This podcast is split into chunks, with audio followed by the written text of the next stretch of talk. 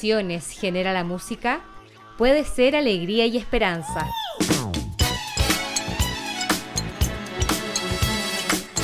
Bien tristeza.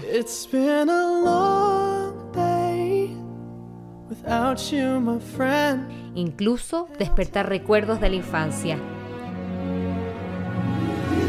Sí, la música acompaña nuestras vidas.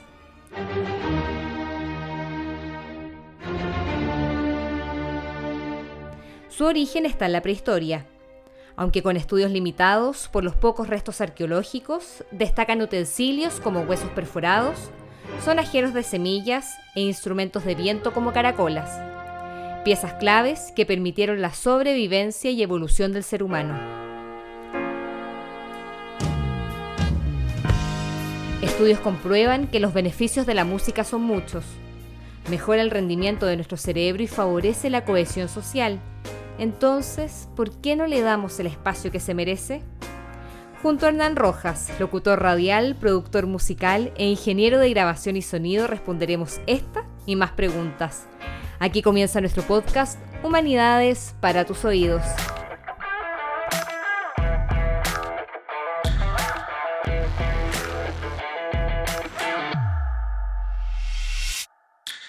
Hola a todos, bienvenidos a un nuevo capítulo Humanidades para tus oídos. ¿Cómo estás, tú? Bien, Guido, súper entusiasmada con este tema, no sé tú. Mira, la verdad es que este tema tiene un, eh, lugar bien especial en, eh, nuestro interés eh, y que es la música o el poder de la música.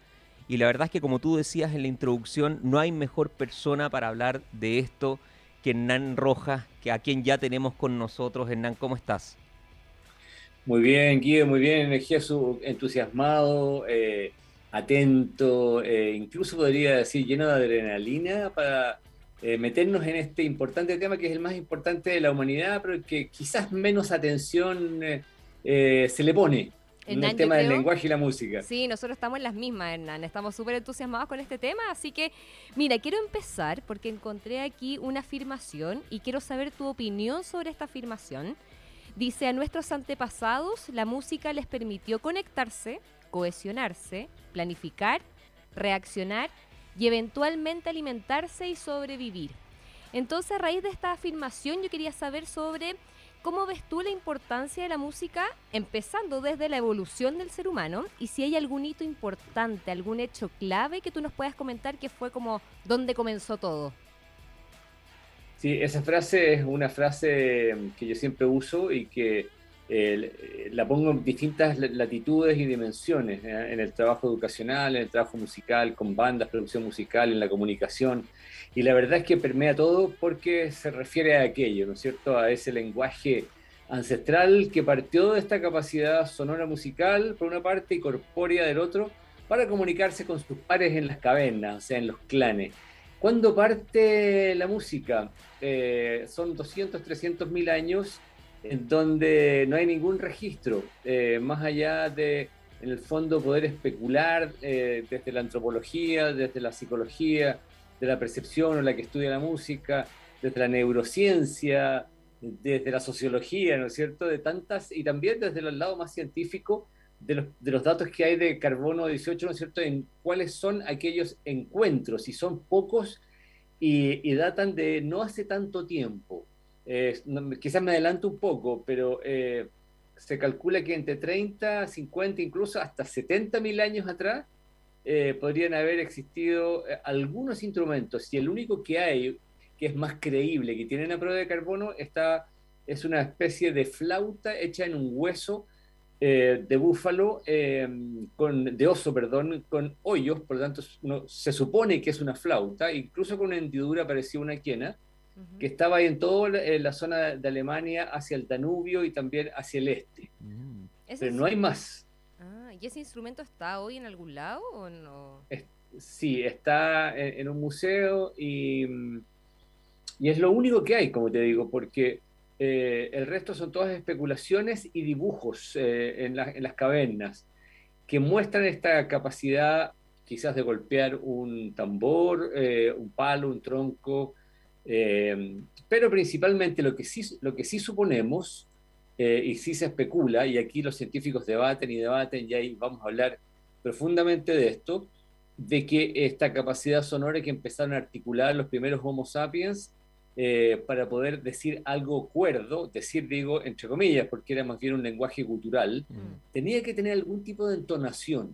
¿ah? Y para ser una metáfora es cuando un hijo, hija, alguien le pide perdón a alguien o, le exige algo, ¿no es cierto? Tiene una entonación. Un niño que le pide permiso para salir el fin de semana y que está castigado y dice, ay, mamá, ¿no es cierto? Mm. Es como descendiente. En cambio, cuando uno dice, ah, ya, oye, préstame el auto, ¿no es cierto? Es ascendente. Entonces, todos aquellos códigos musicales fueron los que se iniciaron en aquel periodo para eh, intentar decirle algo al clan y de esa forma cumplir con esa frase con la cual tú partiste, Jesús. Oye, qué interesante lo que estás diciendo, Hernán. Yo, yo me acuerdo, hay, hay varios teóricos que, que hablan de la música, tratan de darle un sentido filosófico. Nietzsche probablemente es uno que está ahí en la palestra. Eh, y una de las cosas que decía Nietzsche, que recoge después un, eh, un tipo que se llama Deleuze, es que uno observa en la naturaleza eh, música. Uno, por ejemplo, escucha un, pájaro trinar, ¿no? Pero lo que dicen es que eh, el trino para el pájaro no es la música como lo es para nosotros. En otras palabras, se necesita un oyente para, para que aquello que a ojos de otras especies suena como sonido simplemente, a nosotros no, nos entrega musicalidad. Y eso me lleva un poco a esa, a esa pregunta, un poco más de fondo, ¿no? ¿Cómo, ¿Cómo podemos definir la música, ¿no? ¿Qué es lo que es? ¿Qué es lo que es considerado música y qué es lo que no? O si en realidad no hay una, una frontera tan definida entre, entre el uno y lo otro. Sí, esa es la gran discusión hasta el día de hoy. La definición más escolástica académica es que la música es una combinación de sonidos con sentido, realizada por Homo sapiens, eh, en otras palabras, considerando que los animales no son capaz, capaces de pensar, desarrollar, idear eh, lo que hacen con sentido, sino que es más bien parte del instinto. O sea, principalmente, igual que nuestra parte mamífera, digamos, de sobrevivencia, para buscarse una pareja, mm. para alimentarse, para asustar y también para defenderse. Mm. Entonces, eh, lo nuestro es más bien, ya hay un poquito de pensamiento. Y claro, y todo esto, lo interesante es que si hacemos, mira, yo tengo muchos libros eh, que te vamos a ir recomendando en el camino que hablan de esto, y hay muchas discusiones. Eh, hay un personaje clave aquí que, que, pensó que la tenía toda y que hoy día eh, se habla mucho de él, que es Noam Chomsky, porque él desarrolló toda la teoría del lenguaje y eventualmente al final cuando se la discutieron por todos lados, eh, él dijo, la verdad es que el lenguaje es un enigma. Y entre medio salió otro gran antropólogo que se fue a vivir a Brasil, a, una, a la selva, eh, con mosquitos, con todo, con una tribu que nunca había tenido acceso a nada. No tenía contacto con el mundo para ver qué lenguaje tenían ellos. Y él desarrolló la famosa teoría, y se le llamó la teoría del mosquito, porque parece que le dio malaria, le dio de todo, se llama mm. Daniel Everett, y, él contestaba, arguía en contra de Noam Chomsky, eh, y les recomiendo para eso, partiendo este libro, que lo voy a mostrar aquí, pero que también podemos decirlo en audio, porque obviamente estamos en audio. Te voy a pedir todos esos datos después porque lo vamos a anotar cuando publiquemos este, este capítulo del podcast. Vamos a dejar ahí todos los libros y recomendaciones que tú nos vayas, nos vayas haciendo. Perfecto. Bueno, es Tom Wolf, el de la Orgía de las Vanidades, que en su, eh, no digo en su final de vida, pero allá más maduro, se lanza con este libro tesis sobre, se, llama El reinado de la palabra, del speech, de la comunicación. Ahí él dice que nos, deberíamos llamar homo parlante, no homo sapiens. Mm.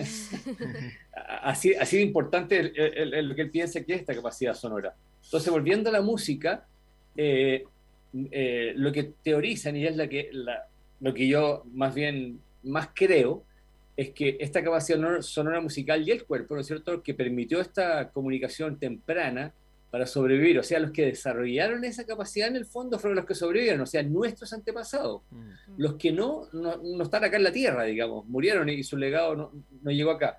Entonces, de ahí en algún minuto, eh, si es que en esta sonoridad gutural surgía algo musical, esa, esa, ese recordatorio de eso musical empezaba a quedar y dar vuelta, un poco como, el, como la música oral, de tradición oral, ¿no es cierto? El folclore. Y de a poquito los más eh, oreja del clan, o los chamanes, como queramos llamarlo, yo les puse los primeros rockstars, empezaban a recordar estas melodías, estas, estas figuras musicales, y ahí empieza la música y en algún minuto, cuando también el lenguaje empieza a tener ya algo más sólido, y que yo creo que no es antes eh, de 20 o 30 mil años, o sea, no más, perdón, no más que 20 o 30 mil años atrás, es que se separan los caminos. Y la música es música y el lenguaje es lenguaje. Oye, Hernán, y es en función de, eso, entonces, como, como nosotros podemos observar distintas zonas geográficas del planeta y reconocer en ellas diferencias bien marcadas en torno a la, a la musicalidad, en torno a esa, esa, ese, ese quiebre, digamos, inicial de, estas de estas tribus primigenias? Totalmente. Eh, ahí, mira, hay un libro para eso que se los voy a recomendar eh, porque es, eh, está hecho por un, por un físico. Mira. Está hecho por un físico, se llama Philip Ball, como pelota.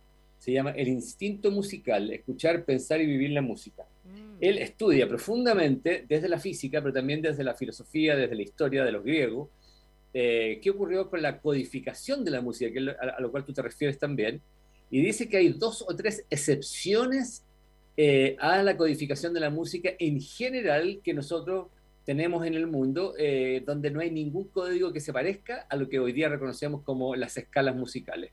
Una de ellas, por ejemplo, es Bali, esta música balinesa eh, con estos gamelán, que, que son estos instrumentos tipo marimba, pero afinados con unas tonalidades y escalas muy extrañas, y sus ritmos son muy extraños, y un par de países más, pero el resto, incluso en el oriente, eh, las tonalidades, a pesar de que ocupan muchos semitonos y octavos de tono, o sea, el doblar la cuerda como la cita, ¿no es cierto? Si uno hace en, nuestro mundo, ellos pero son las mismas notas al final, las mismas notas del medio. Ahora, ¿qué produce una música y otra? Efectos muy distintos, y ahí es para expandirse totalmente. Y además, en muchos países, como fue ancestralmente en la cultura occidental, la música está totalmente relacionada con la experiencia religiosa y lo ritual. Claro. Ah, ya, entonces eso quizás podría afectar entre la diferencia que hay, no sé, por decirte, entre la música africana, entre la música japonesa y entre la música europea, ¿o no? Eh, exactamente, eh, claro, uno podría pensar desde, desde lo práctico, eh, esta música, ¿dónde se usa? ¿Cómo se usa? Desde la sociología, ¿no es cierto? La antropología. y, y, uno, si se remonta para atrás, mucha gente dice que dado que ¿no es cierto? Se, se, piensa que todos venimos del mismo lugar en África, de no sé cuántas mujeres, dos mil mujeres, ¿no es cierto?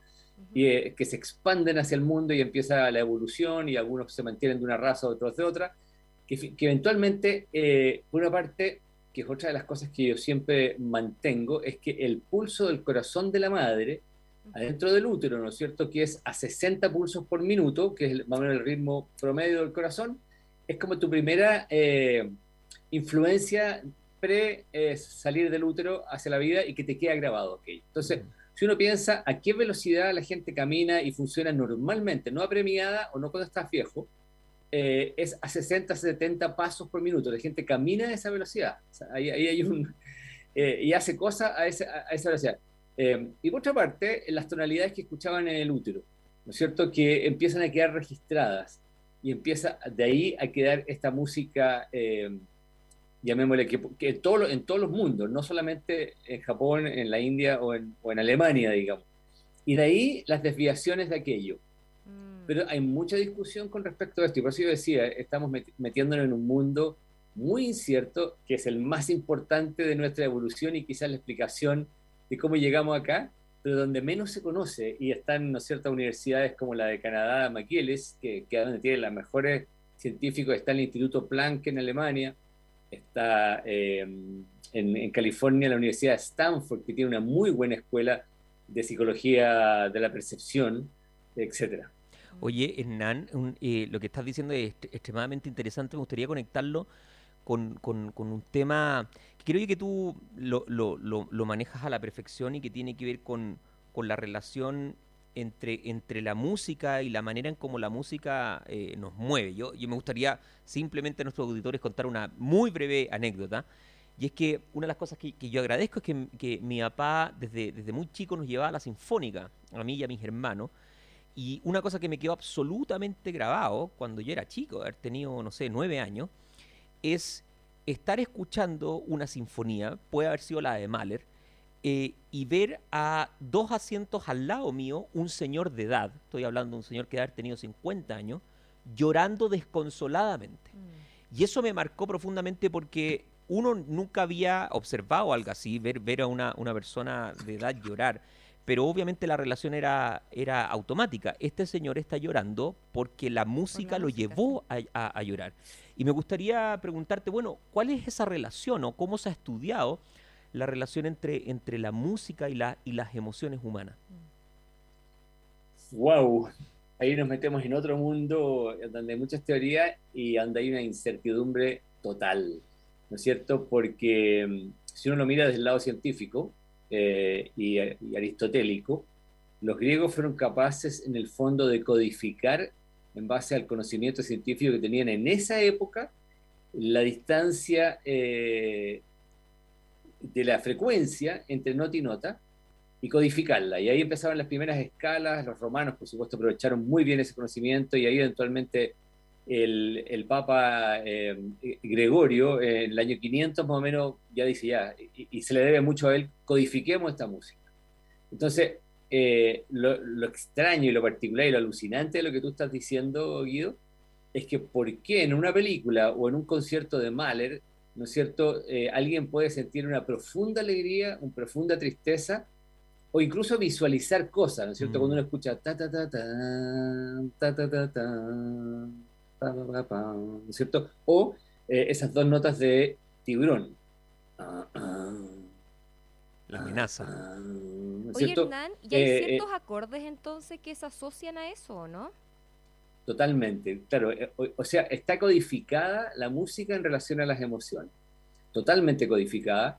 Y las personas que estudian música, no te hablo, una banda algunos lo hacen instintivamente, como por ejemplo Black Sabbath y el famoso uso de los tritonos, que lo podemos hablar en algún minuto, pero la gente que estudia música profundamente y sobre todo se dedica a la composición para el mundo audiovisual o para el mundo eh, también eh, sabe cuáles son esas progresiones, esos acordes, esos intervalos, los pulsos, en combinación, y esto es súper importante, por eso que la física aquí entra a jugar con lo que se llama, ¿no es cierto?, la, la tonalidad eh, el, sonido, el color de los instrumentos, también se le llama la composición armónica, y el volumen. Entonces, esa combinación de cosas hecha en la medida precisa te puede llevar a cualquier emoción. Entonces, por ejemplo, preguntémonos, ¿cómo yo puedo eh, codificar o usar un código en una escena donde hay celos y quiero, supongamos que no tiene palabra la, eh, escena, y, y, yo tengo que musical, musicalizar esa escena para que la música transmita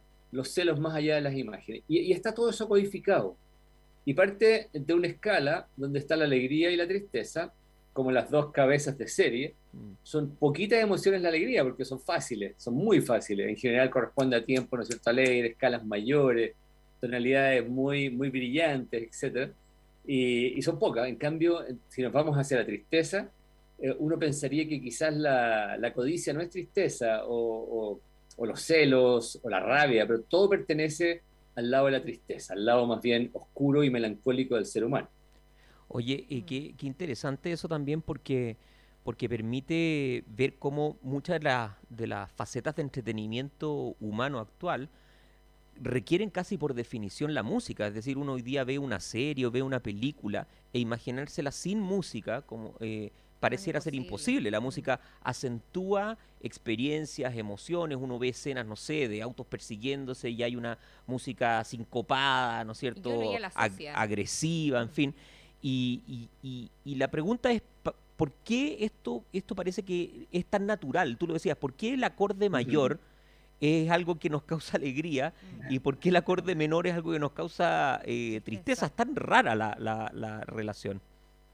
Sí, eh, yo diría que quizás, mira, me voy a poner un poquito eh, metafísico, ¿ah? eh, un poquito esotérico quizás, pero no New Age. Hmm. Imagínate que, ¿no es cierto?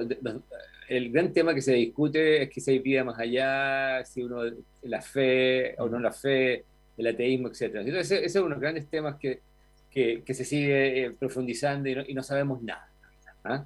Y en este tema tampoco sabemos nada, nada, nada, nada, y se acerca mucho a lo otro, porque mm, más allá de codificarlo y de decirte que hay una escala mayor que te produce, es tampoco lo que conocemos del cerebro mismo, mm. más allá de su composición física, de que hay tanta cantidad de neuronas, de que la neuroplasticidad, ¿no es cierto?, se produce cuando uno ejercita la mente, cuál es el deterioro, incluso en el Alzheimer se sabe poco, pero sí se sabe que la música es el gran punto de contacto para la gente con Alzheimer, mm. eh, con recuerdos, con la posibilidad de comunicarse con su gente y todo.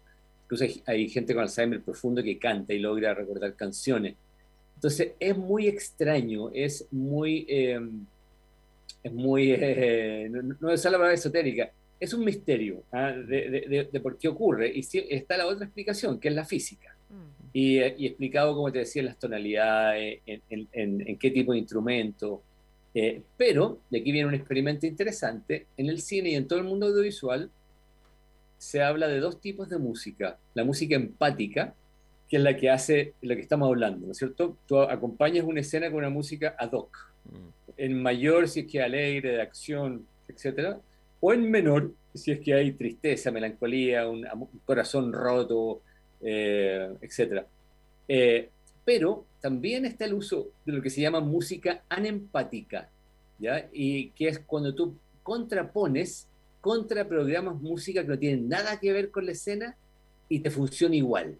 Eh, ahí hay otro misterio. ¿Quién lo usaba mucho? Eh, Tarantino. ¿Quién lo usa mucho? Tarantino. Entonces, por ejemplo, a veces le bajan la, la, velocidad a la escena, la ponen un poquito en cámara lenta y hay una matanza y encima tú tienes una, una música súper alegre, ¿ah? o, una sinfonía, eh, el himno, ¿no es cierto?, de la felicidad de, la novena de Beethoven. Son todos fenómenos que hoy día se estudian cada vez más en la psicología de la percepción, eh, pero que todavía no están resueltos. De hecho, en relación también como a las, a las condiciones mentales que podríamos tener como, como persona, eh, y la relación también que tiene con la música, un ejemplo es la sinestesia. ¿Tú nos podrías explicar de qué se trata la sinestesia? Porque cuando estábamos investigando este tema nos apareció mucho ese nombre. Sí, claro. Em, hay gente que tiene esa facultad. Em, Oliver Sacks escribió un libro increíble sobre todas las eh, alteraciones de la percepción, o más bien lo ve desde el cerebro, más que del lado de la psicología, sino que desde la, desde la él es eh, neurólogo. Eh, una de ellas es la sinestesia, que, en general no corresponde tanto a alguien con una alteración grave, o sea, con, un, con, su cerebro formado distinto. Y es cuando alguien, por ejemplo, eh, eh, a través de la música ve colores, o a través del olfato escucha música, con, todo, ¿no es cierto?, nuestro sentido.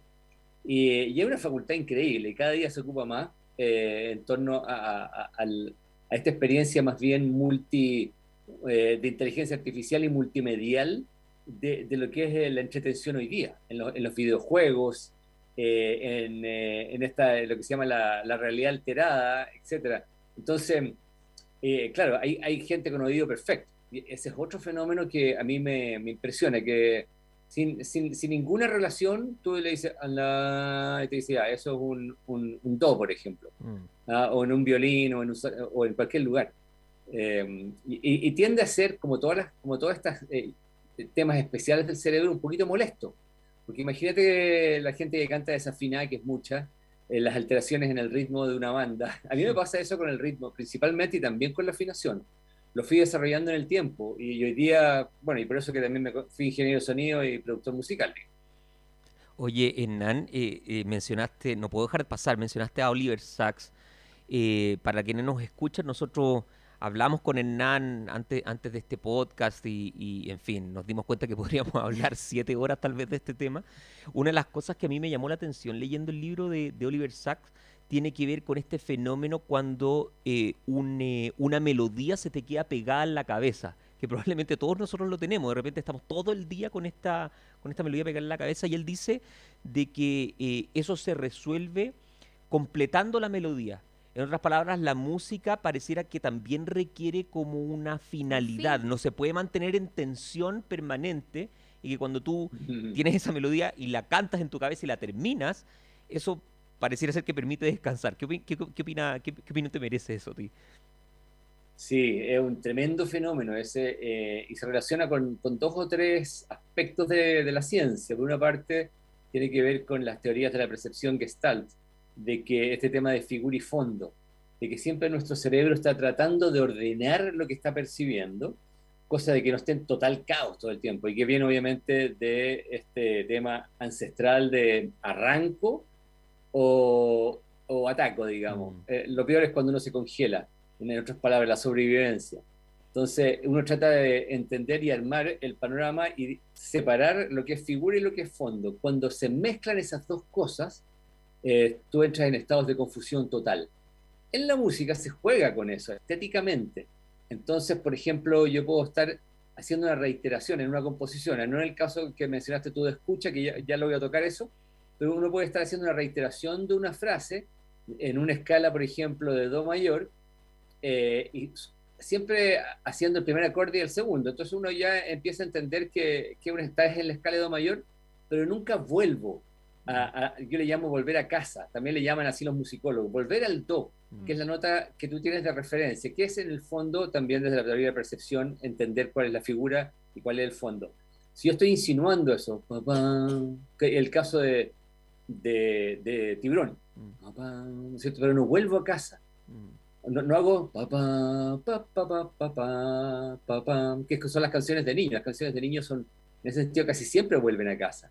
Ahora, ¿cómo uno causa terror en, en una película no volviendo a casa en la, estructura melódica? Claro. Entonces, cuando, uno amanece con, esa, con ese tema melódico que dices tú, igual que a todos nos pasa, eh, eh, es bueno agarrarla y, claro, y, terminarla. Entonces, si uno amanece con la melodía inicial de una canción, hay que terminar la canción. Esa es la recomendación, hay que terminar la canción. Cántala. Claro, quizás también hay otro antecedente ahí en, el mundo de los sueños, que también es otro mundo que ustedes saben, tan desconocido. Mm. Sí. Oye, Hernán, quiero pasar a otro tema, además de, de lo que hemos hablado de ciencia y filosofía y la relación con la música. Quiero hablar sobre el tema de educación y desarrollo para las sociedades. Porque específicamente hablemos de, la música y el rol que tiene en la educación, porque hay países de la OCDE donde la música es un elemento clave para el desarrollo. Entonces, ¿cómo afecta efectivamente la música en el desarrollo de las sociedades y por qué también es bueno que las personas aprendan a tocar un instrumento y se recomienda incluso que los niños toquen instrumentos? Increíble ese, tema y bueno, esa es parte de mi obsesión, lucha, misión en estos tiempos. Ya hace no sé, 10 años, 15 quizá, y es cómo podemos eh, traer de vuelta la música a la educación y también a, los procesos de gestión organizacionales, sean públicos o privados. Eh, aquí vamos a extender un poquito. Si nosotros nos remontamos a las cavernas, yo siempre uso dos o tres eh, situaciones, ecosistemas para intentar buscar respuestas. Una es la caverna, y, intento virtualizar qué ocurría ahí. el otro es una banda, ¿no es cierto? y lo otro es eh, eh, un, grupo grande de personas en torno a la música. Eh, entonces, en el clan, dada esta capacidad musical para expresarse, toda la gente estaba imbuida en el arte de aquello, porque si no, ¿no es cierto?, moría, no evolucionaban. Por lo tanto, todos tenían que estar imbuidos en eso. Y eso lo perdimos cuando se industrializó la música y se convirtió, ¿no es cierto?, en los artistas arriba del escenario y ustedes, el resto, son consumidores. O sea, llamémosle no es la revolución industrial propiamente tal, pero es cuando empiezan a las partituras, cuando los conciertos empiezan a cobrar, y sobre todo en el mundo docto, donde eh, eh, la música era, era para la elite y además era muy sofisticada. Eh, ahí, en ese momento, es cuando se empieza a separar y solamente los lugares que mantienen sus tradiciones rituales, y ustedes pueden, mencionar la tirana, por decir alguno, en Brasil, en muchos otros países, son los países que no han perdido tanto esa condición en la cual está presente en la educación, está presente eh, eh, en la gente que, tiene una empresa, que tiene un equipo de trabajo, un equipo de fútbol, en otros. Eh, cuando se pierde aquello, se pierde esa capacidad y por lo tanto se pierde la sincronicidad, la posibilidad de colaborar, la empatía, el compañerismo y, por otra parte, desde el lado biológico que tú mencionaste, ¿no es cierto?, este tema de la neuroplasticidad y el desarrollo cognitivo y motriz del cuerpo y de la mente en los niños si es que participan de la música, no necesariamente con esa doctrina antigua de, pegarle los dedos si no tocaban el acorde preciso, sino que simplemente haciéndolos participar muy relajadamente con música, su evolución eh, en matemáticas, en física, en cualquier cosa, y además en lo social, ¿cierto? Que siempre dejamos de lado las mal llamadas habilidades blandas, es enorme. Y eso pasa en los países de la OCDE. Yo tengo mucho contacto con Finlandia, tengo proyectos ahí con ellos, y hablamos siempre este tema, donde hay un, apoyo impresionante a la inclusión de la música como un aspecto holístico en la educación. Oye, eh, Hernán, eso que dices creo que es bien relevante porque también conecta este tema con, con el contexto en el cual se desarrolla. Parece que estamos bien acostumbrados a esta idea donde hoy día la sola eh, eh, insinuación de ser, comillas, un músico, de querer dedicarse a la música, eh, parece como que te aliena frente al resto de la sociedad. O sea, uno, todo el mundo conoce historias de, jóvenes que, tienen esa pretensión y los papás los tratan de inhibir, ¿no es cierto?, mm. que vayan en ese camino, etcétera. Entonces, hay una pregunta en torno a cómo, cómo, lograr, eh, cómo lograr un equilibrio. ¿Nos falta ver el valor que tiene la música en estos aspectos o se requiere, por así decir, un cambio de paradigma? Yo creo que lo primero es que tanto el ambiente familiar como eh, en los colegios la música sea parte integral a todo nivel, no solo en la clase de música, que de hecho la clase de música en la forma tradicional es bien eh, traumatizante ¿Cuántos niños hablan y adultos de, oye, esa clase de flauta dulce interminable? Es que era, no, sé si ahora, pero por lo menos yo me acuerdo, era el instrumento que, te enseñaban en el colegio. O el xilófono. Sí, eran, eran claro, el xilófono, exacto.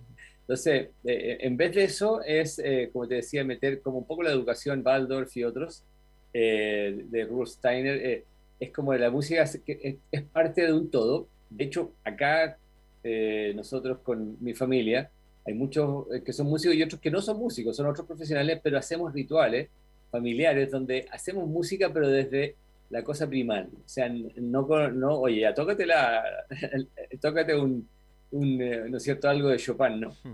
Eh, sino que más bien hagamos música, inventemos. Y como la mitad o menos o más de la mitad no, no tocan música, en vez de chaumarlo, eh, se, se, suman con lo que quieran. Percusiones, inventan canto, rapeamos, bailamos.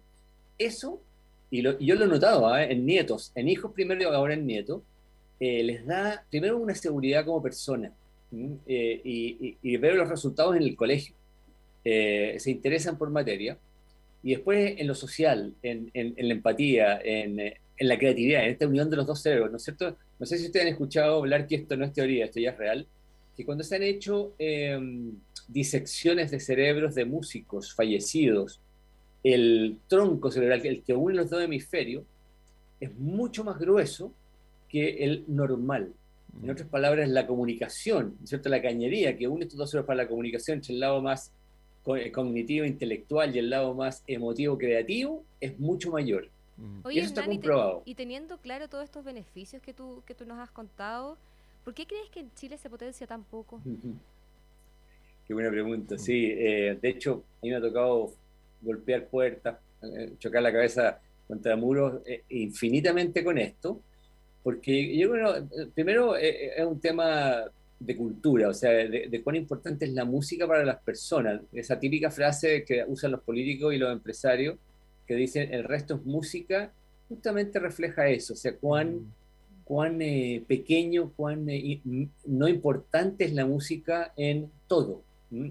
Y lo interesante es que en todo hay música, como tú decías, en cada acto de su vida. También hay un tema de que, como tú, Guido, de, de, padres, ya iba a decir, eh, de familias que hacen que sus hijas e hijos vayan a conciertos, les promueven, les, les, esta música, ¿no te gusta? Bueno, escúchate esta otra. Mm. Los guían. Em, en los colegios lo mismo, en, en, todos lados, en el fondo, la importancia del arte en general y en lo específico en la música en eh, en desarrollarse como un ser humano íntegro. Oye, Hernán, eh, eso que dices creo que es importante, eh, sobre todo en el escenario actual en el que estamos. Estamos ya dos años de pandemia. yo creo que la pandemia para muchas personas las ha obligado a, replantearse un montón de cosas y a encontrar cuáles son, en definitiva, los elementos de valor que tiene, que tiene el ser humano como tal. Y, y tú lo acabas de mencionar, es decir, es casi imposible imaginarse una vida humana sin, sin arte, sin música, etcétera, pero por otro lado tenemos, eh, no sé, la velocidad, la aceleración de la vida moderna que, nos aparta de esto que, pareciera ser que, nos requiere, ¿no? Como, como, como estar ahí, como desarrollo. Entonces, yo insisto un poco en la, en la pregunta, ¿hay o ves tú eh, algún, algún formato de solución, partiendo obviamente de la premisa de que, de que valoramos la música, de que la consideramos importante, que tiene todos estos beneficios a niveles cognitivos, neurológicos, etcétera. Eh, ¿hay, ¿Hay algo que, que, tú recomiendes hacer, ya no una perspectiva individual, porque, porque claro, uno como individuo puede hacerlo, sino una perspectiva más social o más política incluso?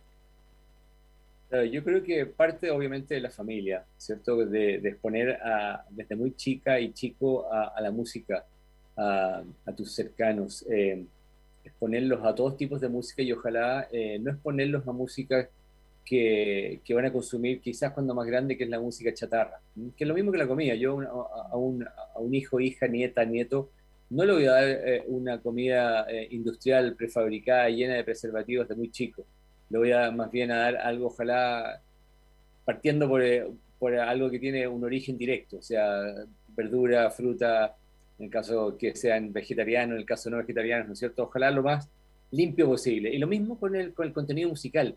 Y de ahí hacia arriba, en el colegio, con las autoridades del colegio, con el Ministerio de Educación, con los ministerios de Cultura, con las organizaciones gremiales en torno a la cultura, de hecho, todo esto que estamos hablando está en este minuto en desarrollo. Por primera vez en la historia de Chile se ha unido todo el sector música, privado, público, eh, eh, los que controlan los derechos de autor, que a veces eran medios enemigos, y, hoy día han creado una organización que se llama RAM, RAM Chile, y, por primera vez están eh, peleando por una serie de temas, reconocimiento, el tema este de la música en vivo, lo que ocurrió con el tema de la cancelación, Mm. Eh, de, los, de ambos bandos ideológicos, etcétera. Oye, Hernán, eh, estamos cerca, cerca de terminar y, no, puedo realmente dejar de hacerte esta pregunta porque lo acabas de mencionar, al menos lo insinuaste. Supongamos que tenemos a Hernán haciendo recomendaciones a, a nuestra sociedad y tuviera que decirnos, mira, estas son cinco o tres o la que tú quieras, piezas musicales que sí o sí todo ser humano debiera tratar de escuchar. ¿Qué, qué, qué nos dirías en torno a eso? ¿Qué recomendaciones nos darías? Puede ser canciones o también bandas sonoras de película. O bandas o, discos, en fin. Sí. mira, yo tuve la suerte como tú, Guido, de, de un abuelo y un padre muy fanáticos de, la música. Y, por lo tanto también me llevaban a conciertos. En esa época te obligaban a, mí, por lo menos, a sentarte y a escuchar música clásica, jazz, crooners, cantantes, folclore, de todo. Y, en esa época lo odiaba, pero hoy día gracias, pude desarrollar mi profesión gracias a eso. Eh, entonces, yo creo que tiene que ser un, un, consumo mixto, ¿ah? un setlist list mixto, donde yo pondría, eh, yo soy fanático del barroco y la música temprana, o sea, del Renacimiento, pondría una buena dosis de Bach, o sea, poner pocos nombres, Bach de todas maneras, depende de lo que si a uno le gusta lo más melancólico o lo menos melancólico. Eh, después me iría a saltaría hacia adelante y me iría a Mahler, de todas maneras. Eh, después saltaría al blues eh, del Mississippi, de aquellos maestros que tocaban música sin saber lo que estaban tocando, porque venían de un mundo muy humilde, hijos de esclavas y esclavos. Y después, y también el folclore de, todos estos inmigrantes irlandeses, especialmente que llegaron a Estados Unidos, donde nace el folk. Mm.